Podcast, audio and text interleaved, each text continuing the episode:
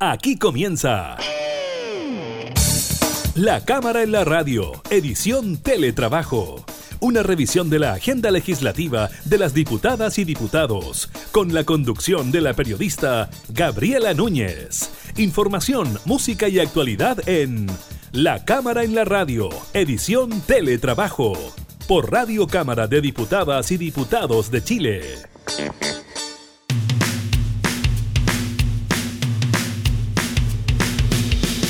Hola, ¿qué tal? ¿Cómo están? Bienvenidos a un nuevo programa de la Cámara en la Radio. Estamos con ustedes en estos momentos bien difíciles por los que atraviesa nuestro país. Los acompañamos con informaciones legislativas, con temas de actualidad y también con entrevistas a nuestros parlamentarios. Estaremos revisando, como siempre, el balance diario del MinSal, más de 6.200 contagiados en las últimas 24 horas y es así como la región metropolitana es la cuarta urbe del mundo con más contagios de COVID-19. También estaremos hablando de la solicitud de los alcaldes de adelantar el toque de queda para así restringir la salida de las personas y también estaremos hablando de la ley que aumenta las sanciones para los infractores de la cuarentena y también el requerimiento presentado por parlamentarios de oposición al Tribunal Constitucional. Iniciamos de inmediato la cámara en la radio.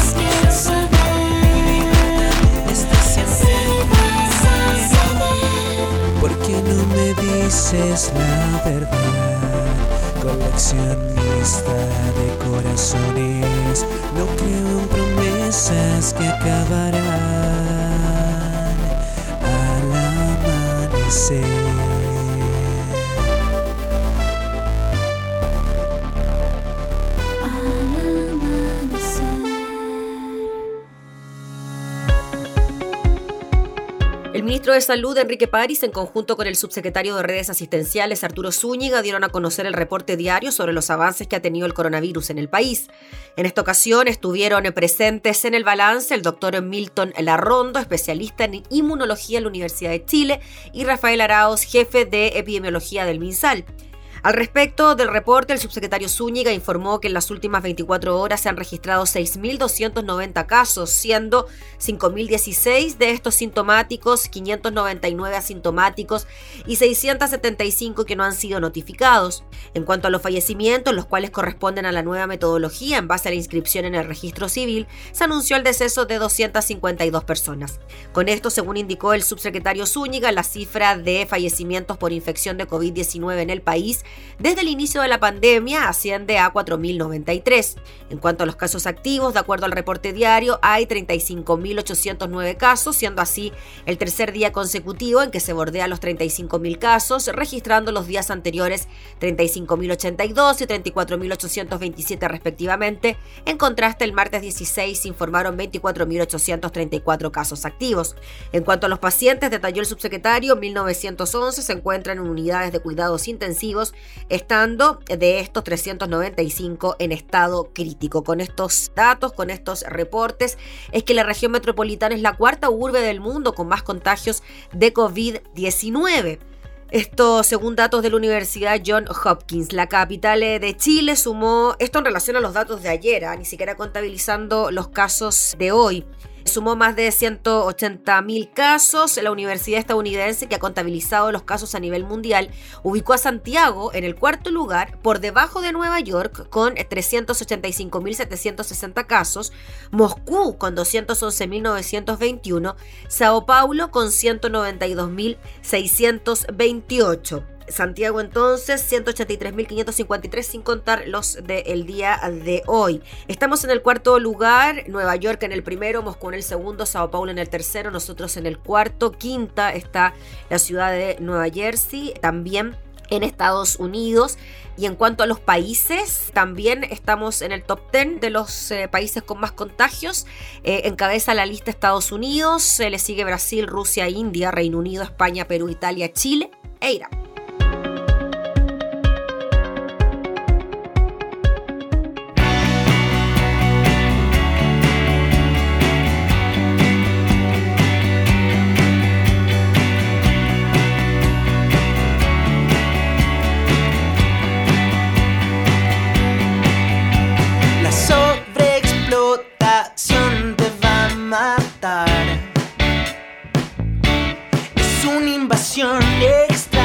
Extraterrestre,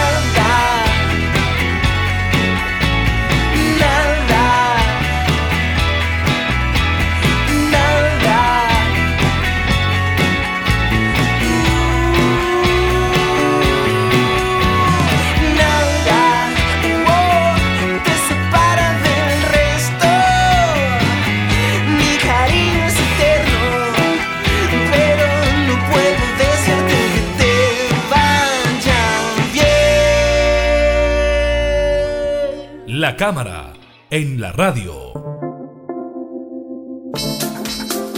El Congreso continúa la tramitación eh, del proyecto que entrega un nuevo ingreso familiar eh, de emergencia. Al mismo tiempo, el gobierno promulgó la ley que aumenta las sanciones y multas para quienes infrinjan la cuarentena. Esto en paralelo a un requerimiento de parlamentarios de la oposición al Tribunal Constitucional. Vamos a hablar de todos estos temas con el diputado Fidel Espinosa, que nos recibe allá en su casa en las regiones de los lagos. Muchas gracias, diputado, por recibirnos. Muchas gracias a usted, Gabriela. Gustoso poder conversar eh, con cada uno de sus eh, auditores y televidentes. Sí, pues. Diputado, en relación a la ley que aumenta las sanciones a quienes infrinjan la cuarentena, ¿qué le parece a usted esa normativa que hasta ahora nos hubiésemos basado en un decreto antiguo para decretar sanciones y multas para los infractores y ahora se hable de sanciones y penas de cárcel? Mira, a mí me preocupa un poquito, y lo digo con mucha sinceridad, de que el gobierno esté empeñado en, penalizar con cárcel este tipo de, acciones, que nosotros sabemos que obviamente que tienen que tener algún tipo, obviamente, de sanciones, pero de ahí llegar, ¿no a sanciones de tres años de un día, de cinco años de un día de cárcel por este tipo de delitos me parece un poco exagerado, tal cual como lo planteamos en su momento cuando el gobierno, en pleno estallido social, pretendió criminalizar, ¿no es las barricadas, por ejemplo. Que si bien son elementos que perturban el normal desenvolvimiento de los ciudadanos, eh, creemos nosotros que tipificar con delitos de cárcel ese tipo de actos también nos parece un, exceso. Más aún cuando estamos en un país en donde sí nos gustaría, con mucha firmeza lo digo, que el gobierno se empeñara, por ejemplo, en condenar con cárcel los delitos ¿no es cierto? de la colusión, eh, que en este país nosotros hemos sido testigos de cómo las farmacias se coluden para cobrar más caro los remedios a la gente, se han coludido las empresas de, de pollo, en fin, tantos otros que han terminado al final con penas irrisorias. Nos gustaría que se condenara con cárcel los delitos de corrupción mucho más fuertemente, pero en esos temas el gobierno guarda eh, absoluto y restricto silencio y pretende eh, criminalizar este tipo de actos. Por eso el Partido Socialista, a través del diputado Marco Ilavaca de, la región vecina aquí de los, Ríos, eh, reunió las firmas correspondientes para hacer un requerimiento al Tribunal Constitucional para que éste dirima si es constitucional o no el proyecto que el presidente y el, gobierno eh, quiere promulgar en las próximas horas. Y a su juicio, diputado Fiel Espinosa, ¿el proyecto sería inconstitucional?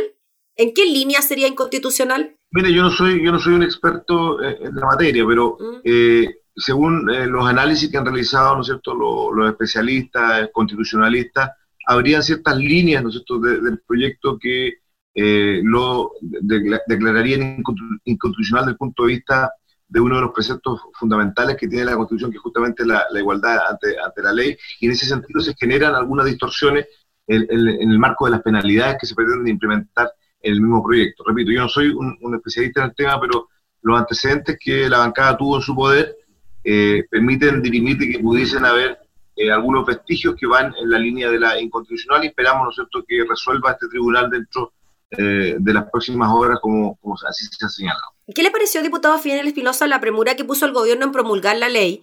De hecho, hay ciertas notas en medios de comunicación que hablan de los horarios, los minutos exactos entre promulgar la ley y la presentación al Tribunal Constitucional por parte de los parlamentarios eh, de la oposición, en desmedro quizás de otras leyes como la que suspende el corte de los servicios básicos, que todavía no es promulgada y se piensa aún en la posibilidad de presentar un veto. Yo quiero ser súper justo en eso. Eh, aquí se ha especulado y se ha pretendido señalar poco menos de que la actual mesa de la Cámara, que no es justamente de la oposición, sino que del oficialismo, habría actuado poco menos que premeditadamente con el gobierno para, eh, una vez aprobado en la Cámara este proyecto, haberlo enviado inmediatamente al Ejecutivo.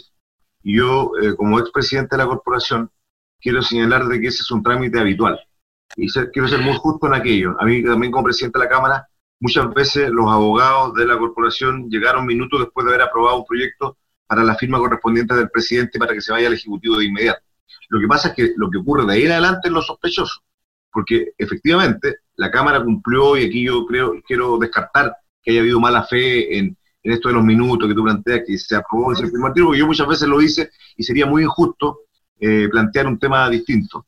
Eh, los funcionarios de la Cámara eh, han actuado siempre con el marco del máximo profesionalismo y de eso quiero descartar cualquier atisbo de mala intencionalidad. Pero sí es sospechoso que el gobierno lo haya promulgado al par de, horas después o al día siguiente, porque eso ya es más difícil que ocurra generalmente con un proyecto eh, común y correcto. A lo mejor se hizo por la contingencia, el gobierno está preocupado de sus propios errores, el gobierno quiere de una u otra manera salir diciendo ante la ciudadanía que está realizando todas las acciones tendientes a evitar que haya una mayor propagación de, de contagios producto de las propias imperfecciones comunicacionales que ha tenido el gobierno y que han determinado que hoy día tengamos una cantidad de casos que no era como decía el ministro Mañez, que, que él recibía felicitaciones todos los días de otros países del mundo por el tema del coronavirus, sino que efectivamente en Chile se cometieron errores garrafales que hoy día seguramente con este tipo de ley el gobierno pretende enmendar. Mm. Diputado Espinosa, hoy día de hecho leía una información de que la región metropolitana ya estaba en el cuarto lugar de las urbes con más contagios en el mundo. O sea, ya llegamos a un nivel realmente impresionante y por lo mismo las ayudas para que la gente se quede en la casa son tan importantes, diputados. Se está tramitando el ingreso familiar de emergencia. ¿Qué le parece a usted esta iniciativa? ¿Le gusta cómo está quedando? ¿Piensa que los montos de alguna manera ayudan a que la gente efectivamente se quede en la casa? A ver, dos cosas. Primero, para cerrar el, tema anterior y, tomar parte, parte de lo que dijiste, eh, Gabriela. Sí Efectivamente, hoy día somos, lamentablemente, estamos dentro de los cuatro urbes del mundo con mayor cantidad de contagios y eso debe ser de una preocupación eh, mayor para cualquier gobierno, eh, porque justamente está golpeando más fuertemente a los sectores más vulnerables. Eh, yo creo que más que penalizar hay que educar, y, y, cuando el gobierno se equivocó comunicacionalmente en llamar a la nueva normalidad, en decir que había que volver a clase, que había que abrir los supermercados, los centros comerciales, que los profesores, alumnos tenían que retomar su habitualidad, etcétera, yo creo que cometió errores garrafales. Incluso cuando el ministro hizo llamados públicos a que se vaya a tomar un cafecito, a comer una empanadita, yo creo que fueron errores muy grandes que han costado caro, más allá del, tema de las cifras que yo eh, ayer en otra entrevista mencionaba, era el tema de que hubo más de 30.000 personas que estaban con el, con el PCR realizado, eh, efectuado el, el, muestreo y no fueron notificados, fueron agentes propagadores del el virus de manera muy sustancial. Y yo creo que se avanza bastante con el proyecto de, del ingreso familiar de emergencia. No era lo ideal, mm. eh, nosotros habíamos aspirado un poquito más, pero creemos que es un apoyo importante para un grupo familiar, ¿no es el apoyo que se, se, le pretende implementar por los próximos meses, porque creemos que hoy día la familia chilena está sufriendo de verdad. Eh, yo te decía ayer que no solamente eh, hay hambre en algunos hogares por falta de, alimentos, por no haber ingresos, sino que también, sobre todo en las zonas más del, sur del país, frío. Eh, aquí han habido temporales tremendos, lluvia, vientos, tempestades eh, en los últimos días, y eso ha generado también la falta ¿no de calefacción en muchos lugares, sobre todo en regiones que no dependemos y no tenemos la posibilidad de un gas subsidiado como, como Punta Arenas, sino que aquí en esta zona se vive de la, de la leña, y la leña es cara. Un metro de leña aquí cuesta 10 mil pesos. Eh, y un metro de leña te puede durar dos días para tener una, un, Sí, claro. Entonces, desde ese punto de vista, yo creo que el ingreso familiar de, emergencia, que culmina su aprobación ya en, estos días, eh, es obviamente un paso importante. Nosotros siempre dijimos, cuando se aprobó el primer ingreso familiar de emergencia, siempre dijimos que debiese haber sido superior, hubiera sido mejor haber aumentado ese ingreso familiar de emergencia, más allá de la entrega de los dos millones y medio de canasta, que ha sido un parto que incluso ha tenido ribetes de corrupción en algunas regiones, como lo anunció el diputado Luis Rocafur en Arica, y que están siendo investigados por la Contraloría. Así que hubiera preferido que se hubiese generado ese proceso, porque la entrega de las canastas ha sido tan, eh, yo diría, Gabriela, en todo Chile, ¿eh? ha sido tan eh, poco selectivo, que lo que va a ocurrir es que se van a entregar los dos millones y medio de canastas y se van a dar cuenta semanas después que hubo miles de familias que, o millones de familias que no lo recibieron, teniendo en sus hogares necesidades sustanciales. Diputado, usted que representa la región de los lagos, ¿las canastas familiares, las cajas, llegan a regiones? Por supuesto, o sea, cada una de las regiones, a ver, seamos justos, el presidente hizo un anuncio eh, en cadena nacional de las canastas familiares, pero nunca dijo que las plata iban a salir de las propias regiones. O nosotros tuvimos que suspender este año en la región de los lagos, como seguramente ocurrió en otras regiones de Chile, los millonarios recursos que se asignan anualmente para los deportes, para la los clubes deportivos, juntas de vecinos, todo el 6% de seguridad ciudadana de deporte tuvo que ser transferido para, el, para la compra de canastas familiares. El anuncio presidencial hizo ver como que esto era algo que venía de Santiago, desde el Ejecutivo, y eso fue absolutamente falso. Eh, las platas son de las regiones. Cada una de las regiones está pagando, como siempre ocurre cuando hay una tragedia, los costos de esa tragedia, y nunca ocurre eso con Santiago. O sea, Santiago sigue teniendo un privilegio especial eh, en el marco de un país que es tremendamente centralizado. Diputado Fidel Espinosa, ya que hablamos al inicio del tema de la constitucionalidad o no del proyecto que aumenta las sanciones por infringir las cuarentenas, ¿qué le parece que también el gobierno se escude de alguna manera en la constitucionalidad de algunas iniciativas para rechazarla? Voy a lo que ocurrió en el Senado con la admisibilidad del proyecto postnatal de emergencia o lo que podría ocurrir en caso de que se ve de la ley del corte de los suministros básicos. ¿Cómo se puede manejar eso? Ah, yo encuentro muy lamentable que el Parlamento se niegue al debate, porque yo creo que si tenemos un tribunal constitucional eh, debiese ser ese tribunal constitucional que cuando haya un proyecto que, reviste algunos caracteres de inconstitucional sea el que, definitivamente lo, lo, determine. ¿Por qué te lo digo? Porque la, la, sala permite, en la Cámara, permite que tú votes la admisibilidad o no de un proyecto. De hecho, tú, cuando hay un proyecto que la mesa, a mí me tocó muchas veces declarar un proyecto inconstitucional, porque esa es la labor que tiene que tener un presidente de la Cámara o, o su vicepresidente, es declarar la constitucionalidad o no, pero tiene la, la, facultad absoluta la tiene la sala, es decir, los 155 diputados tienen que votar. Si alguien de los diputados pide el que ese proyecto sea discutido, eh, y ahí lo que ocurrió, por ejemplo, en algunos proyectos, por ejemplo, en el caso de la AFP, cuando quisimos discutir el proyecto, el tema de la AFP, el retiro de recursos anticipados, eh, lo que ocurrió fue que hubo mayoría para declararlo inconstitucional. Eh, es decir, allí el gobierno tuvo votos, de, incluso parlamentarios de la oposición para declararlo inconstitucional. Ahora, en el tema del postnatal, yo creo que yo, yo no logro aún, no logro aún comprender por qué el gobierno, un proyecto que tiene una enorme sensibilidad, sobre todo en un tema donde el propio gobierno habla de la familia, de la mujer, y es un, es un proyecto que es absolutamente, eh, yo diría, sensible, pero a la vez atingente a la realidad que estamos viendo con la pandemia, se niegue eh, a poder eh, ser discutido o aprobado, o ellos mismos haberlo patrocinado desconozco absolutamente ese criterio. Yo creo que los proyectos tienen que discutirse en la Cámara del país, tiene que saber cómo votan sus parlamentarios temas determinados. Porque cuando hay campañas, todos llegan, ¿no es cierto?, a, dar el abrazo, el beso, yo, yo quiero ser su candidato, pero después cuando llegan al Parlamento llegan a votar en contra de los propios ciudadanos y eso me parece que no está transparentado del todo en todos estos años de vida parlamentaria.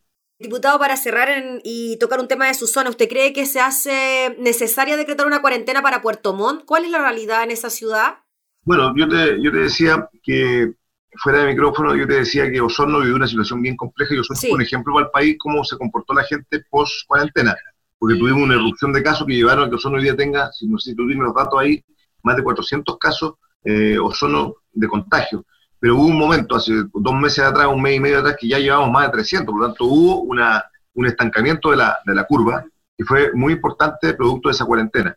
Hoy día las autoridades en Puerto Montt están pidiendo eh, cuarentena total, yo diría que hay que esperar un poquito, pero sí, hoy día ya se comenzaron a implementar medidas de barreras sanitarias totales en el acceso ¿no a Puerto Montt, y yo creo que eso va a ser una contribución. Ayer me contaban personas que venían llegando de, de Santiago eh, por negocio, por tema de negocio, eh, conversaba con una persona ayer me decía que los controles en los aeropuertos están tremendamente rigurosos y eso me parece que, este, está súper bien para evitar, ¿no es cierto?, que personas con eventuales contagios puedan llegar eh, a la región, como ocurrió en un caso en donde con una absoluta irresponsabilidad Gendarmería trasladó a, una cantidad importante de, personas privadas de su libertad desde Santiago, las trajeron sin el PCR y vinieron todos contagiados. Entonces aquí hay una doble responsabilidad del Estado por porque a través de sus instituciones, las seremías de salud respectivas, apliquen bien las medidas y por otro lado también la responsabilidad de la gente para que no ocurran situaciones como la de Yanquihue. Yo ayer te hablaba de ejemplo de Yanquihue, la mañana la comuna donde yo vivo, pero que en la tarde se me fue abajo el ejemplo porque una fiesta de una persona que estaba contagiada provocó contagio de otras nueve personas y por lo tanto Yanquihue, que estaba en el top 10 de las comunas con menos contagio, pasó de un día para otro a duplicar su cantidad de, casos por una irresponsabilidad. Entonces yo, yo diría que en esta pandemia eh, la responsabilidad es doble, del Estado, para hacer primar, ¿no es obviamente todos los criterios que signifiquen menos contagios, pero también la responsabilidad de la gente, que, que, no por razones de trabajo, porque yo no puedo decirle nada a alguien que se contagie en el trabajo, porque es un, ellos siguen trabajando porque tienen que llevar el alimento a sus hogares, eh, pero sí personas que de manera irresponsable han realizado cultos, reuniones, fiestas que han llevado a contagios múltiples que se pueden evitar. Muy bien, pues diputado Fidel Espinosa, le agradecemos enormemente por su tiempo y por conversar de estos temas junto a nosotros. Gracias, Gabriela. Muchas gracias a ti por la entrevista y saludos a todos por allá. Sí, pues saludos también por allá, por su zona. El diputado Fidel Espinosa hablando entonces eh, del ingreso familiar eh, de emergencia, también de normativas que son llevadas al Tribunal Constitucional.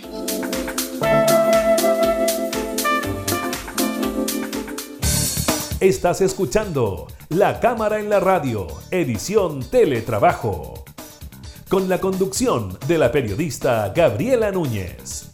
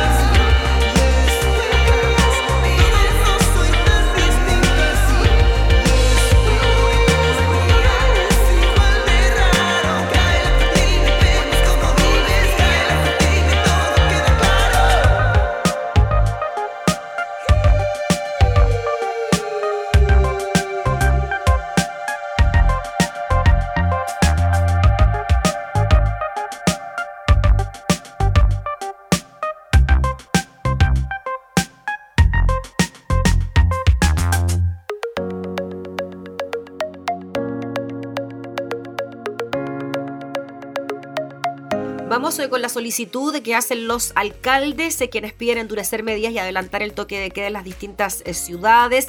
Una de las propuestas que más consenso genera entre los jefes comunales es adelantar el toque de queda. Actualmente, recordemos, la medida rige entre las 10 de la noche y las 5 de la madrugada. El alcalde de Santiago, Felipe Alessandri, propone implementarlo a contar de las 6 de la tarde de lunes a viernes.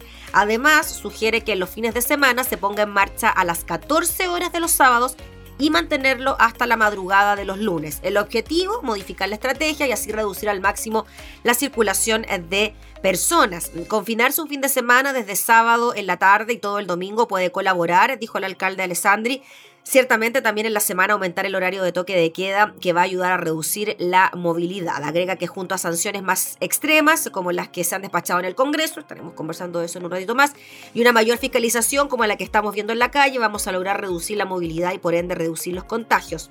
Comparte la propuesta su par de la Granja y presidente de la Comisión de Salud de la Asociación Chilena de Municipalidades, Felipe Del Pin, quien considera que hay que endurecer la cuarentena. El jefe comunal, según consigna el diario Mercurio, afirma que si fuera un toque de queda completo el fin de semana, me parecería acertado. Además, dijo, concuerda con adelantar el inicio del toque de queda a las 7 de la tarde, no a las 6 como el alcalde Alessandri, de manera que la ciudad se detenga absolutamente. A su vez, la alcaldesa de Maipú, Cati Barriga, sostiene que una medida complementaria podría ser la paralización del transporte público con suficientes garantías para las personas en situación de vulnerabilidad socioeconómica. Además, asegura que se debe aumentar considerablemente la fiscalización y endurecer las medidas contra quienes no respeten la cuarentena. En la misma línea, Maximiliano Ríos, alcalde de la comuna de Loprado, cree que hasta la fecha muy pocas cosas han resultado de las medidas que ha tomado la autoridad sanitaria, por lo que propone cambios profundos. A su juicio, el ministro París se anticipó un poquito en negarse a la posibilidad de tener un mecanismo de hibernación. Hay otros alcaldes que también eh, se manifiestan al respecto. Por ejemplo, el alcalde de Independencia, Gonzalo Durán, considera que es necesario conformar una mesa de trabajo con los municipios más afectados por la pandemia. La instancia, dice, debería estar integrada por los jefes comunales, el intendente metropolitano y la Ceremi de salud. Aunque el Gran Santiago cumplirá hoy cinco semanas de cuarentena total, los contagios del coronavirus no dan tregua, por ello a comienzos de semana se anunció la reducción de los permisos temporales. Desde el lunes solo se podrán obtener dos semanales por persona a través de comisaría virtual. También manifestó su opinión la alcaldesa de La Pintana, Claudia Pizarro, Dijo que esto no es suficiente, propone que sea un permiso cada siete días, aunque advierte que para que esto funcione es vital que el ingreso de emergencia 2.0 beneficie a una mayor cantidad de familias chilenas. Se tramita esto aún en el Congreso. Asimismo, el alcalde de Huachuraba, Carlos Cuadrado, afirma que desde el Estado también deben hacer un esfuerzo optimizando sus servicios, digitalizando la mayor cantidad de trámites posibles, implementando sistemas de acción por hora para evitar las aglomeraciones que vemos todos los días en las oficinas administradoras de fondos de cesantía. Así que eh, frente a esto es que el ministro de Salud descarta adelantar el toque de queda, aunque dice que no estamos ajenos a seguir escuchando opiniones. Señaló que si se cumplen las medidas establecidas hasta ahora, se lograrán resultados positivos. Dijo el ministro que sabemos y escuchamos a aquellas autoridades que quieran llamar a toque de queda más temprano, pero dijo nosotros insistimos que si se cumple el distanciamiento físico, el lavado de manos, bajar la circulación, cumplir la cuarentena, cumplir el toque de queda, las condiciones actuales, lograremos, espero, la misma respuesta positiva de la población.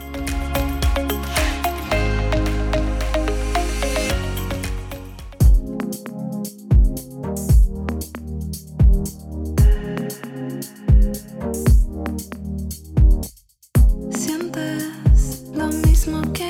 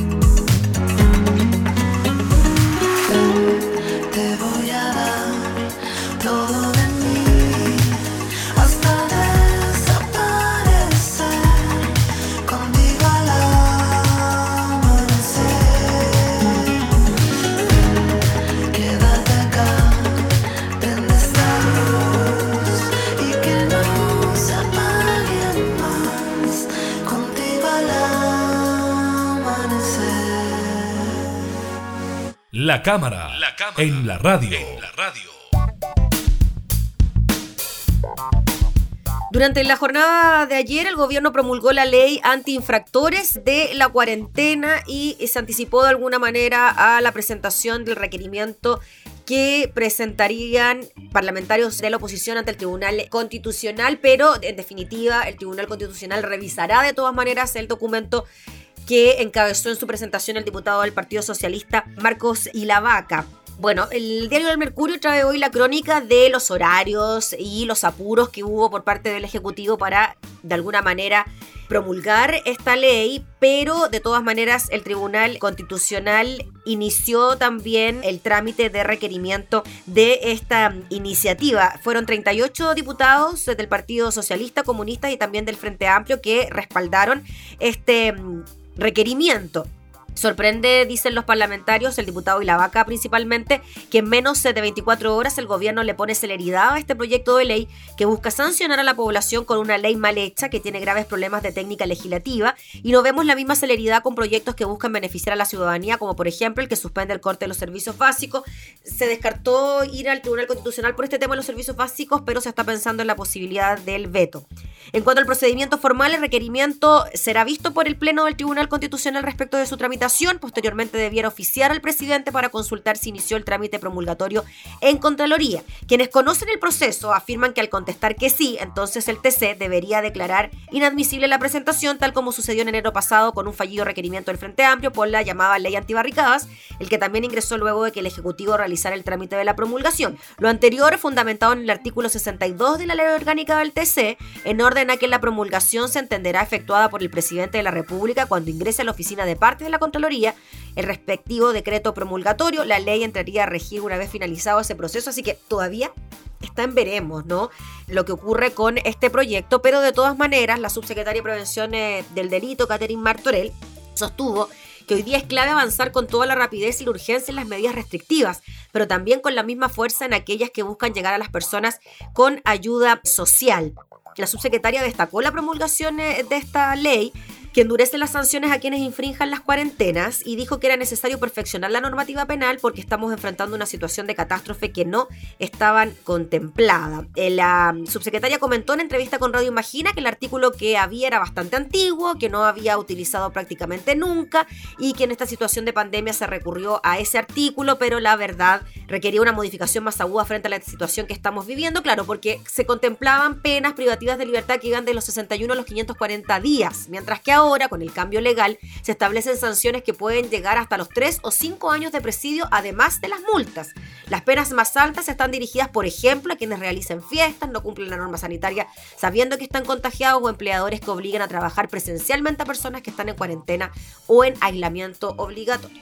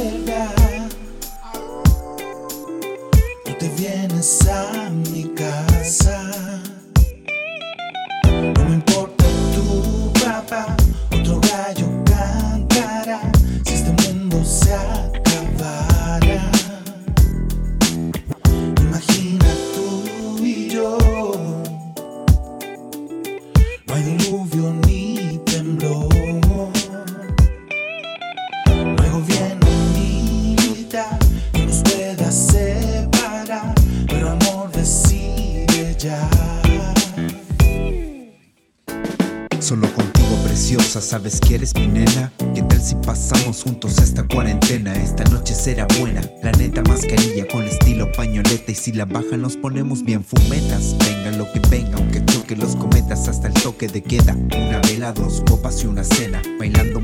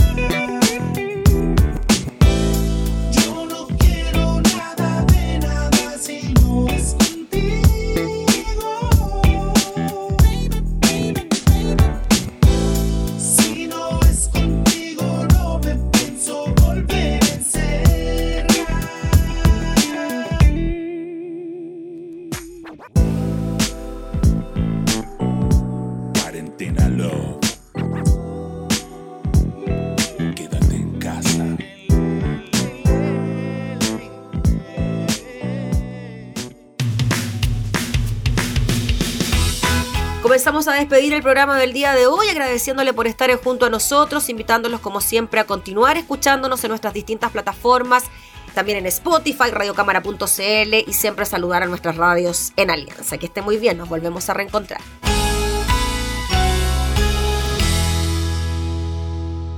Hemos presentado La Cámara en la Radio, edición Teletrabajo una revisión de la agenda legislativa de las diputadas y diputados, con la conducción de la periodista Gabriela Núñez.